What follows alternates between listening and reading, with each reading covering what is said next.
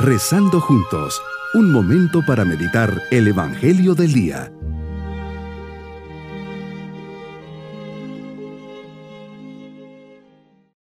En este día 2 de enero les dirijo mi saludo junto a mis oraciones para agradecer a Dios por este nuevo año y todo lo que nos quiere regalar. Por eso le decimos, Señor, quiero orar, quiero estar contigo, quiero entrar en tu corazón y descubrir todo el amor que tienes por mí. Sé muy bien lo indigno que soy, pero confío en ti y por eso me acerco a tus pies. Toma mi vida entera, pongo en tus manos todos mis deseos y mis ilusiones, mis preocupaciones y necesidades. Tú los conoces todos, por eso quiero estar a tus pies en silencio, escuchando tus palabras que son espíritu y vida. Meditemos en el Evangelio de San Juan capítulo 1, versículos 19 al 28. Juan tiene clara su misión y cuál es su papel. Da testimonio veraz, sincero y humilde para todos, especialmente a los sacerdotes y levitas enviados desde Jerusalén que le preguntan, ¿quién eres? ¿El Mesías, Elías o el profeta?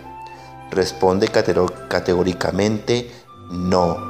Tiene claro que solo es el precursor de Cristo.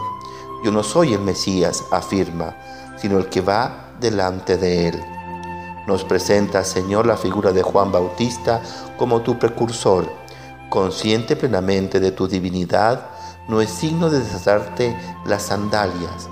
Juan Bautista es consciente que se acerca el momento más importante, es el parteagua de la historia, del antes de Cristo y después de Cristo. El momento esperado por todos los judíos la plenitud de los tiempos, momento en que ha llegado el Salvador, el Emanuel, el Dios con nosotros. Por eso dice con tanta convicción, yo soy la voz que grita en el desierto, allanad el camino del Señor, como dijo el profeta Isaías.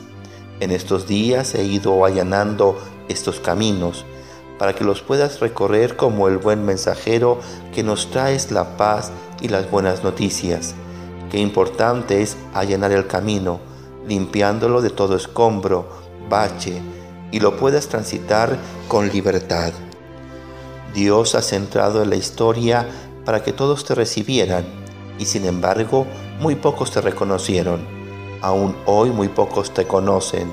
Vino a los suyos y los suyos no lo recibieron. Es una realidad que después de casi dos mil años de tu venida sigue siendo un desconocido para muchos. Me considero uno de aquellos privilegiados que te conoce. Tengo el don de la fe, he vivido esta Navidad junto a ti y a millones de cristianos, consciente de este gran regalo que he recibido.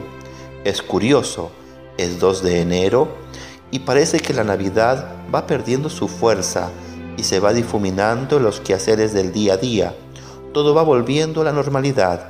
Las fiestas están terminando, vamos volviendo a nuestras actividades ordinarias.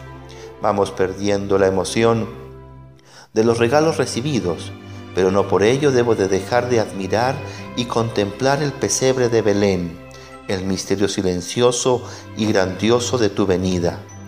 San Juan nos dice que todo aquello que hemos oído debe permanecer en nosotros Debo continuar meditando, profundizando este misterio de amor que es la Navidad, pues el niño nacido en Belén tiene que calar en mi corazón y esperanza.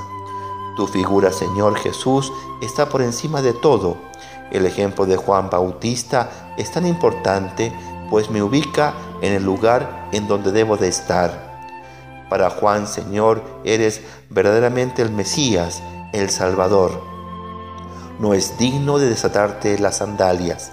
Tampoco somos dignos de que te hagas hombre, de que compartas nuestra miseria y grandeza, de que nos visites en nuestras vidas cada vez que te recibimos en la Eucaristía, de que hayas querido ser nuestra fuerza y salvación.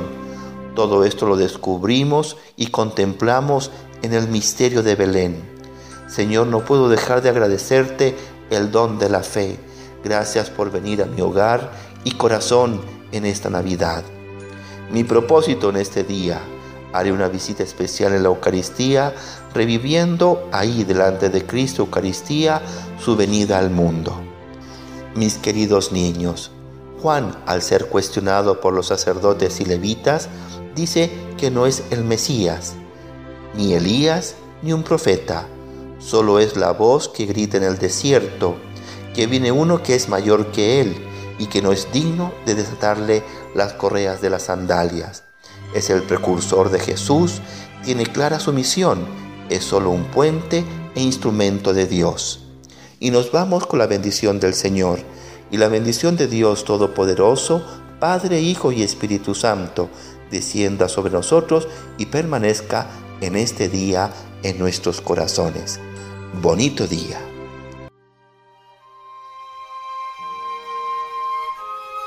Hemos rezado junto con el Padre Denis Doren, Legionario de Cristo.